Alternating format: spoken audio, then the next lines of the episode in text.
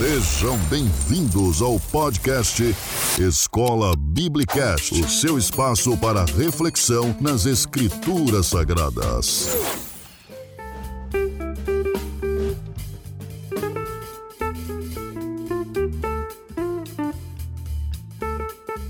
Olá, seja muito bem-vindo ao Escola Biblicast, o seu podcast da Escola Bíblica Dominical, a nossa EBD. Você que está acompanhando, seja qual for o agregador de podcast, eu peço que você se inscreva no canal que você está acessando ou passe a seguir o termo que é empregado dentro da plataforma que você está utilizando. Dentro do Spotify existe uma playlist com todas as lições bíblicas deste trimestre que você está acompanhando. Então você vai ter esse material lá. Inicialmente essas aulas são elaboradas e pensando no formato de vídeo. E o link para o YouTube vai constar na descrição deste podcast. Você pode acessar e lá tem slides, tem um conteúdo suplementar. Então pode ser útil para você, pode fazer sentido. Se o formato podcast é o formato de sua preferência, informo que o, o áudio que é extraído deste vídeo ele é editado para que a experiência fique o mais agradável possível para o formato de podcast, evitando arremeter-se sempre a elementos que está no slide ou até mesmo elementos de pedir para se inscrever ou algo nesse tipo dentro do formato do YouTube. Não, isso não vai existir para o formato de podcast. Então fica esta informação. Se você quiser também ter conteúdos adicionais, uma outra forma é você acessar o link do Telegram. Dentro deste aplicativo, o link também consta na descrição deste podcast. Você vai poder ter acesso não apenas a informações quanto à aula, mas inclusive ao chat de voz que seria talvez equivalente hoje a um podcast ao vivo. Eu abro uma sala virtual, vamos dizer assim, uma sala online, e você pode falar comigo diretamente, fazer sua pergunta, fazer seu comentário. E quando é que isso ocorre? Isso ocorre em todos os sábados às 21 horas. Sábados às 21 horas. Como acessar? No link aqui na descrição desse podcast. É pago? Não, é gratuito. Você pode acessar sem pagar nada. Este grupo apenas quem fala sou eu. Então é um conteúdo estritamente vinculado à ideia da escola bíblica dominical. E lembre, você pode encontrar a Escola Biblicast nas redes sociais. É só procurar pelo termo Escola Biblicast. Espero que você seja bastante edificado com o conteúdo que vai estar presente nesta aula. Compartilhe com amigos, familiares e os amantes da EBD. Vamos lá? Qual o propósito dos dons espirituais? Qual o contexto em que a igreja de Corinto estava situada? Imagino que as informações apresentadas hoje possam lhe surpreender e você vai entender muito bem o contexto daquela igreja problemática. Acompanhe comigo. Olá, seja muito bem-vindo à Escola Biblicast. Quem vos fala é o professor Roberto Penha, faço parte da Igreja Evangélica Assembleia de Deus do Estado do Rio Grande do Norte, liderada pelo pastor Martim Alves da Silva. Convido você para que possa estudar a lição número 2 das lições bíblicas adulto da CPAD, que tem como grande tema dons espirituais e ministeriais. A lição de hoje tem como título o propósito dos dons espirituais. Esta grande verdade, este conhecimento imprescindível para todo crente, principalmente pentecostal, você vai ter acesso a ele hoje. Antes de a gente entrar nos pormenores dessa lição bíblica, da lição 2, e inclusive apresentar o propósito dos dons espirituais, informo que todos os sábados às 21 horas estou utilizando a ferramenta do chat de voz do Telegram, um, um, formato, uma ferramenta diferenciada para que você possa trazer suas perguntas ao vivo e possam ter as respostas destas dentro do possível, obviamente. Mas esse conteúdo ele é exclusivo para quem está no grupo do Telegram. Então ele não é disponibilizado via podcast nem no YouTube.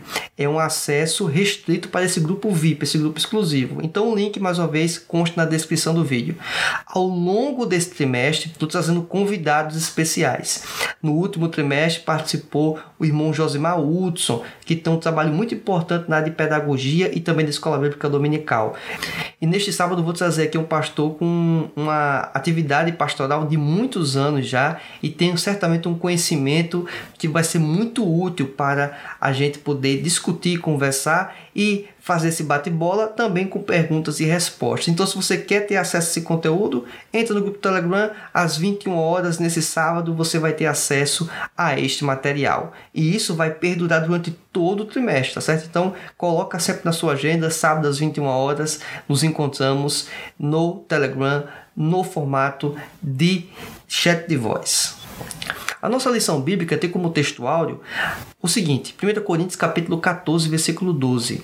Assim também vós, como desejais dons espirituais, procurais sobejar neles para a edificação da igreja. A verdade prática diz o seguinte: os dons são recursos concedidos por Deus para fortalecer e edificar a igreja espiritualmente. Então, aqui o comentário da lição bíblica apresenta dois pontos que eu julgo muito importantes logo de cara na verdade prática, que é fortalecimento da igreja e edificação da igreja. O propósito dos dons espirituais é este elemento, são estes elementos. Então, ao longo da lição bíblica, vamos, obviamente, expor por que, que são estes os elementos. Tem uma série de leituras diárias que recomendo que você faça leitura para que possa se aprofundar nessas questões ao longo dessa lição bíblica. A leitura bíblica em classe se encontra em 1 Coríntios, capítulo 12, do versículo 8 ao 11, e também no mesmo livro, capítulo 13, do versículo 1 ao 2. Não vamos fazer menção a esses textos aqui neste momento, vamos direto para a lição bíblica e tentar aqui trazer algumas reflexões que vão ser bastante interessantes. É de costume trazer aqui um esboço de uma série de subsídios que vão ser empregados na lição bíblica. Contudo, nesta aula vai ser muito mais expositivo. Vou trazer textos bíblicos aqui e vamos analisar a ideia de propósito dos dons espirituais. Até porque grande parte do contexto dessa lição 2, parte dela já foi abraçada pela lição 1, um, que foi uma espécie de lição introdutória. Então, os subsídios, os elementos mais importantes foram apresentados na lição 1. Um. Quanto aos objetivos da lição bíblica, temos como objetivo geral mostrar que os dons não são para elitizar o crente, mas para edificá-lo. Quanto aos objetivos específicos, temos que conscientizar que os dons espirituais não são para elitizar o crente, explicar que os dons devem ser utilizados para edificar a si mesmo e aos outros, e expor que o propósito dos dons é a edificação do corpo de Cristo. Então, estes elementos eles são imprescindíveis para que você possa é, compreender vamos dizer, no detalhe a lição bíblica desta semana. Bem, características da cidade de Corinto. É importante falar da cidade de Corinto porque a carta que é base, inclusive, para grande, que, grande questão dos dons espirituais, as discussões, a, as orientações do apóstolo Paulo são uma resposta a problemas presentes nesta igreja. Contudo, esta igreja é um reflexo, de certa forma, da sociedade em que estava presente. Por isso que não tem como discutir ou falar um pouco da igreja de Corinto sem que entenda-se o contexto econômico, social e até mesmo de interações interpessoais que existia naquele momento, naquela cidade. Até porque um dos elementos que são muito importantes para a interpretação da Bíblia é entender para quem foi direcionada aquela carta e qual era a intenção inicial do autor, ou seja, do escritor, em comunicar. E sempre leva em conta o contexto histórico-cultural. Então, essa visão vai ser muito interessante para que você possa entender as orientações, inclusive parte dos problemas que aconteciam em Corinto. E aí sim entender também parte das orientações do apóstolo Paulo. Bem, um dos principais elementos da cidade de Corinto é que ela era uma das principais cidades do ponto de vista econômico. Era um grande centro urbano e existia uma grande diversidade cultural.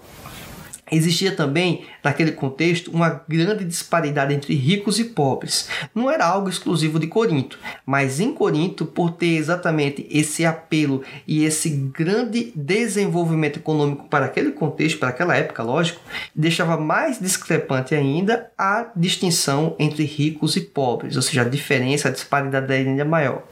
Bem, a natureza mercantil também trazia a presença de várias religiões estrangeiras. Lógico, pessoas de todos os lugares do mundo, cada um com suas culturas, com suas religiões, com os seus costumes, e eles estavam naquele ambiente. A cidade também era composta por gregos e romanos. essencialmente, lógico, existiam outros povos, mas quanto a os romanos, eles tomaram posse daquela cidade em um certo período de tempo e naquele contexto já existia uma grande representatividade de romanos, tá certo? Dentro daquela cidade.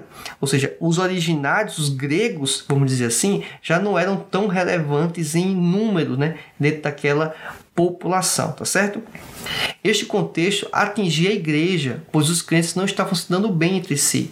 E parte dessa desavença se dava pelos fatores já apresentados religiões distintas, culturas distintas, por mais que essas pessoas se congregassem, se convertessem, elas traziam logicamente o resquício de suas culturas, de seus costumes.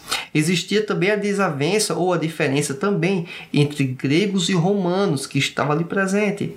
Existia também a disparidade de ricos e pobres, de letrados e iletrados. Então, a igreja era composta por esses grupos.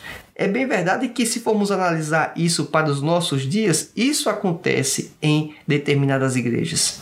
Essas disparidades. Talvez não seja o ponto do que ocorria em Corinto, até porque geralmente, um exemplo, no aspecto econômico, as igrejas, digamos, com pessoas de alta renda tendem a se situar nesses bairros de alta renda. Então, as pessoas que moram nos bairros de alta renda tendem a visitar ou a se congregar em igrejas que são próximas de suas residências. Então, nos bairros de alta renda. Então, perceba que já existe uma espécie de nicho dentro das nossas comunidades de fé. Outras igrejas que são mais de periferia tendem a trazer as pessoas que moram em torno da periferia, ou seja, pessoas mais pobres, e assim por diante. É lógico que tem mega igrejas que aí aglutina pessoas das mais variadas é, classes sociais. Mas do ponto de vista daquelas igrejas que tendem a ter uma grande penetração, como a Assembleia de Deus, por exemplo, principal igreja pentecostal do país, é, é bem comum existir essas distinções em virtude da localização geográfica das congregações, tá certo? As referências utilizadas aqui quanto a esse contexto histórico-cultural inicialmente é do Craig Kinner, certo? Ele faz essas observações no comentário histórico-cultural. Já trazendo alguma contribuição quanto à igreja de Coríntio, é Gordon Fee, um teólogo pentecostal também, que traz aqui algumas informações bem interessantes quanto aos problemas que aconteciam naquela igreja. Primeiro, que aquela igreja era um espelho da cidade, o Gordon Fee apresenta no seu comentário exegético, certo? 1 Coríntios capítulo 12, versículo 13 tem um exemplo disso. Pois todos nós fomos batizados em um espírito, formando um corpo, quer judeus, quer gregos, quer servos, quer livres, e todos temos bebido de um espírito. Perceba que ele apresenta quatro constituições aqui distintas. Primeiro, os povos judeus e gregos. Então, já existia essa distinção. Tem muito grego e muito romano, mas também tem judeu. Tem também servos e também tem os livres. Existia escravidão. Então existiam pessoas que eram crentes, servos ainda, tinham seus senhores, e existiam já as pessoas que eram livres, seja porque eram senhores ou porque não eram mais escravos, é, ou outrora eram escravos e já não eram mais escravos. Então, todo esse contexto refletia-se na congregação. Por isso, o apóstolo Paulo faz esse tipo recomendação. Ele está querendo dizer que todos bebem do mesmo espírito. Este contexto e reflete a sociedade daquele tempo. Existia também poucos poderosos e poucos intelectuais dentro da igreja. Logicamente, numa cidade que tenha muitas pessoas, proporcionalmente é esperado que não tenha tantas pessoas letradas ou pessoas cultas, né, poderosas dentro daquele ambiente, certo? Tende ser uma pequena parcela da população. Diz o 1 Coríntios capítulo 1, versículo 26 o seguinte: Porque vede, irmãos, a vossa vocação, que não são muitos os sábios, segundo a carne, nem muitos os poderosos, nem muitos os nobres que são chamados. Ou seja, ele apresenta que não existem muitos poderosos, nem muitos nobres e nem muitos sábios dentro da igreja de Corinto, certo? Então, esse é um contexto que são pontos que o Gordon Fee ele apresenta como relevantes. Você entende também que seja útil você ter essa informação inicial quando falamos que os dons não servem para elitizar o crente, que é o tópico 1, e tem o subtópico 1 que fala sobre a igreja de Corinto. Então, aqui já é uma espécie de subsídio bem interessante para a sua aula de escola bíblica dominical levar em conta esses versículos que não constam na lição bíblica, certo? Um, um outro elemento do tópico 2, do subtópico 2 da, do tópico 1, é que era uma igreja de muitos dons, mas carnal. A referência bíblica para isso, 1 Coríntios capítulo 3, do versículo 1 ao 4. Diz o apóstolo Paulo: E eu, irmãos, não vos pude falar como a espirituais. Lembrando que o próprio apóstolo Paulo fala que a igreja de Corinto não faltava dons. Então, aquela igreja que não faltava dons, ela faltava com a espiritualidade sadia. Olha, não vos pude falar como a espirituais, mas como a carnais, como a meninos em Cristo. Olha que coisa! Com leite vos criei e não com manjar, porque ainda não podeis, nem tampouco ainda agora podeis. Porque ainda sois carnais. Olha que coisa! Pois havendo entre vós inveja, contendas e dissensões, não sois porventura carnais? E não andais segundo os homens? Porque dizendo um, eu sou de ou de Paulo, e outro, eu de Apolo, porventura não sois carnais? Perceba que em que nível estava a divisão, né? Os crentes lá colocando-se como se fosse uma espécie de times de futebol, né? Cada um que é de um lado, de um outro. Ah, sou do apóstolo Paulo, da, de Apolo, como se Paulo e Apolo fossem inimigos, né? Como Paulo e Apolo fossem pessoas que estivessem disputando um campeonato e ali dependesse da torcida do apoio deles em algum sentido. Não fazia nem sentido isso, mas era o contexto em que aquela igreja estava situada. É lógico, isso é uma influência da carnalidade, do pecado. Eles possuem os dons? Possuíam. Inclusive, aí é um ponto muito, muito importante. É mais uma evidência prática, inclusive, que os dons espirituais eles podem ser manifestados em pessoas que não estão desenvolvendo de forma adequada o fruto do Espírito. E a igreja de Corinto é um exemplo disso. No subtópico 3 do tópico 1, dom não é sinal de superioridade espiritual. Mateus capítulo 7, versículo 22 e 23 traz essa informação. Muitos me dirão naquele dia: Senhor, Senhor, não profetizamos nós em teu nome? E em teu nome não expulsamos demônios? E em teu nome não fizemos muitas maravilhas? E então lhes direi abertamente: Nunca vos conheci, apartai-vos de mim, vós que praticais a iniquidade. Ou seja, aquelas pessoas que expulsavam demônios, aquelas pessoas que manifestaram, profetizavam, que faziam maravilhas em nome de Deus, estas pessoas podem ir para o inferno. E alguém pode surpreender com essa informação, mas é isso que o próprio Cristo fala. Então, a pessoa pode ter os dons espirituais e ir para o inferno. Como ele até comenta na, na entrevista, realmente é forte isso, né?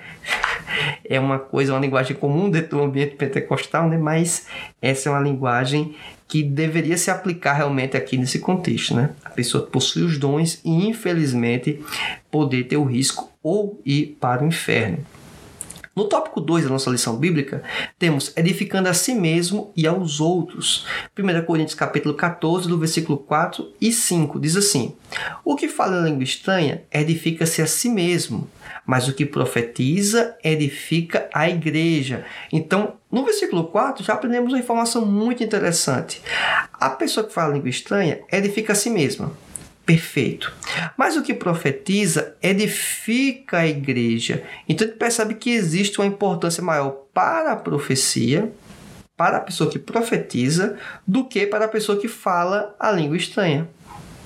E isso deve ser muito útil para a gente, para poder saber qual o tipo de importância que devemos dar para o uso da língua estranha, principalmente quando estamos em um ambiente de culto, quando não tem uma pessoa que interprete. Olha o que diz o versículo 5. E eu quero que todos vós faleis línguas estranhas, porque o apóstolo Paulo ele faz algumas repreensões quanto ao uso da língua, e alguém vai poder ir logo para outro extremo, né? Como é comum nos nossos dias de hoje, né? Você fala que não concorda com A, aí já joga você no lado oposto de A. Então, o que é o negativo de A? O negativo de A é B, então você já é do lado B. Não, você pode estar no lado C, lado D, lado E, mas a então alguém poderia já pensar dessa forma, o apóstolo Paulo diz, olha, ele não está proibindo que nós possamos falar línguas estranhas, mas muito mais, olha só, uma questão de prioridade. Ele pede o quê? Prioridade. Eu devo priorizar, profetizar. Essa deve ser a nossa prioridade. Porque o que profetiza é maior do que o que fala línguas estranhas, a não ser que também interprete para que a igreja receba edificação. Ou seja, tem um fator até interessante. Ele apresentar a possibilidade da pessoa falar a língua estranha e também interpretar a mesma pessoa. Não é um terceiro. Isso é possível? É, de acordo com a própria proposição do apóstolo Paulo. Eu já vi isso, eu não tenho tanto tempo de crente, não tenho tanta história como crente, mas eu particularmente não vi isso ainda. E olha que sou do ambiente pentecostal. A possibilidade de alguém falar e interpretar parece ser mais usual, tá certo? Mas é uma questão de é, cada congregação e verificar isso. Se eu falo em língua, se alguém fala em língua de forma alta na igreja, tudo bem na primeira vez, tudo bem no primeiro momento, porque a pessoa pode não saber se tem alguém que interprete. Mas depois que começa a ter a constatação que ninguém consegue interpretar, então para que falar língua estranha em voz alta, né? Porque então não estou edificando a igreja, estou edificando a mim mesmo e atrapalha o culto, inclusive. Então, esse é um outro ponto também a considerar, tá certo? No subtópico 2, o 1 Coríntios capítulo 14, versículos 12 e 13, fala sobre a ideia de edificar os outros. Assim também vós, como desejais dons espirituais, procurais sobejar neles, para a edificação da igreja. Então, eu devo buscar os dons para o quê? A edificação da igreja. Aqui está muito claro a ideia de propósito, que é apresentada na nossa lição bíblica. Está muito evidente aqui. Eu tenho que procurar os dons para a edificação da igreja, não para a minha edificação pessoal, não para a edificação de um grupo em específico, é para a edificação do corpo de Cristo, a igreja. Pelo que fala a língua estranha, ore para que a possa interpretar. Então temos ainda mais uma recomendação. E aí eu me encaixo nesse grupo. É um tipo de oração que eu não tenho feito, mas eu deveria, já que eu falo língua estranha, eu deveria orar. Orar para que possa interpretar a língua estranha. Então isso é muito interessante. Ore para que possa interpretar. Então, esse deveria ser também mais um caminho, mais uma orientação bíblica que nós deveríamos seguir. Orar para que pudéssemos interpretar a língua que nós falamos, que em tese, em geral, a gente não conhece, não sabe o que significa. É uma oração aí celestial que fica restrito à comunicação do Espírito com Deus. Mas vamos lá. No subtópico 3 do tópico 2, fala que é edificando até o não crente. É interessante isso, né?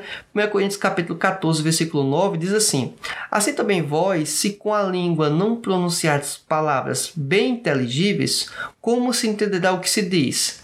Porque estareis como que falando ao ar então, é este o contexto da, da ideia de falar a língua em voz alta, lógico. Quanto à ideia do terceiro, da pessoa que nem sequer faz parte da comunidade de fé, é uma pessoa não crente. Na tradução NVI, eu achei que ela traz uma perspectiva bem interessante para poder entender melhor o texto. 1 Coríntios capítulo 14, versículo 23 e 24 diz assim: Se pois toda a igreja se congregar num lugar e todos falarem línguas estranhas e entrarem em doutos ou infiéis. Em doutos, pessoas sem conhecimento. Infiéis, pessoas não crentes. Não dirão porventura que estáis loucos? Ele questiona, apóstolo Paulo. Mas se todos profetizarem e algum indouto ou infiel entrar, de todos é convencido, de todos é julgado.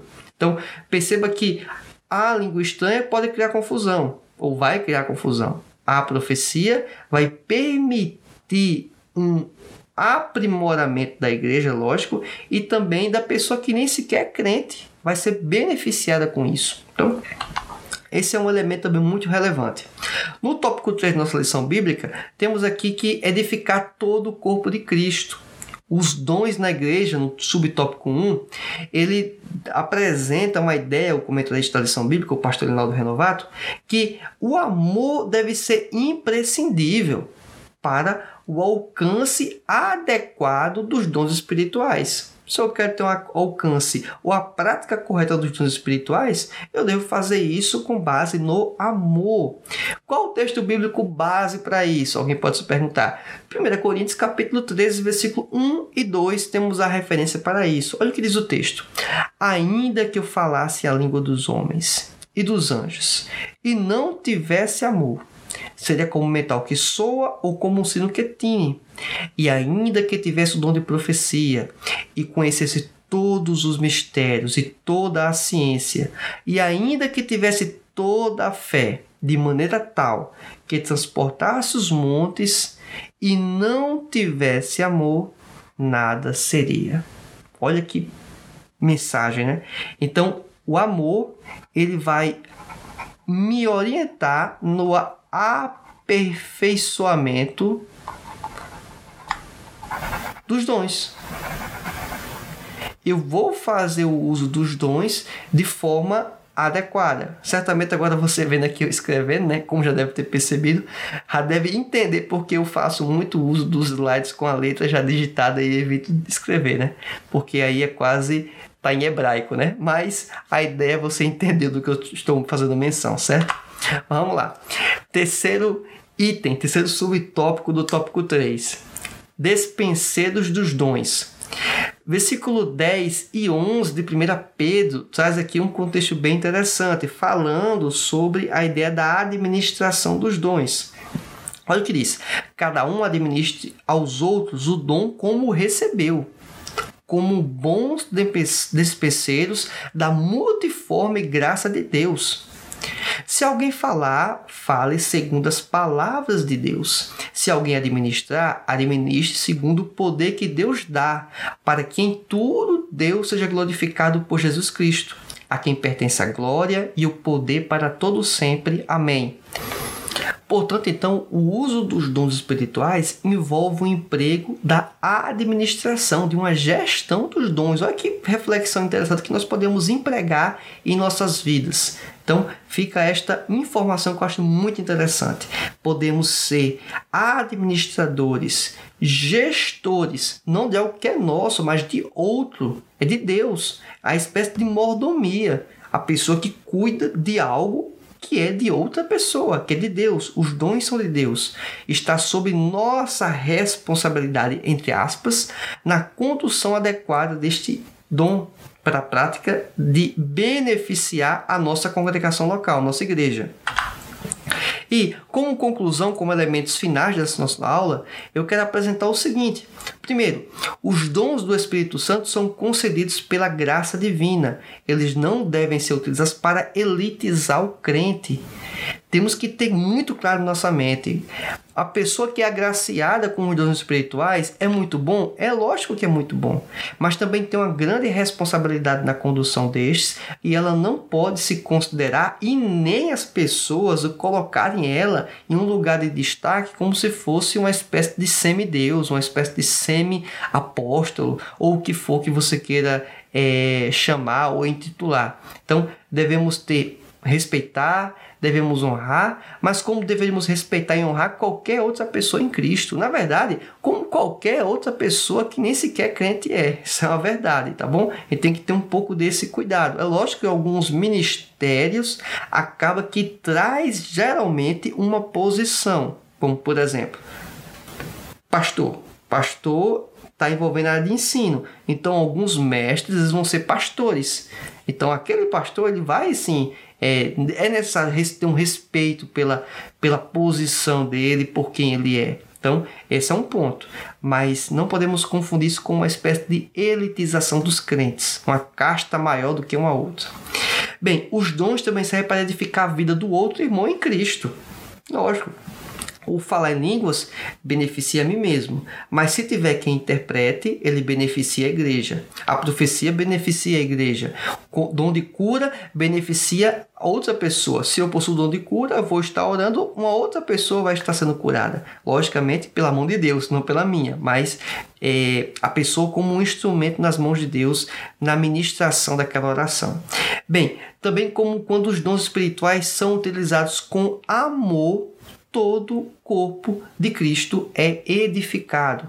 Ou seja, a prática correta do amor para o uso dos dons vai ser muito benéfico. Agora, se eu praticar os dons e não tiver amor, de nada vai valer aquela obra, de nada vai valer aquele feito, pois não teve a motivação correta. Olha que interessante. Eu tenho que ter a aparente, o aparente benefício, né, ser visível físico, por exemplo, como o dono de cura, mas a motivação para que aquilo viesse a ocorrer da pessoa que orou, que pediu a Deus, que clamou a Deus por aquilo, é que a motivação daquela pessoa também tem que ser em amor, em cuidado, em zelo, e não por uma autopromoção, que aí vai ser, obviamente, um sério problema para aquela pessoa que está utilizando, empregando de forma equivocada o dom que Deus tem dado a ela. Espero que esse conteúdo tenha sido útil para a sua formação espiritual e intelectual. Espero também que você possa estar acompanhando o Escola Biblicast, seja qual for a plataforma, o player, o agregador de podcast de sua preferência. Compartilhe este conteúdo com amigos, familiares e amantes de EBD. Espero encontrar você no chat de voz do Telegram ou nas outras redes sociais. Aguardo você na nossa próxima aula. Que Deus te abençoe e fique na paz do Senhor.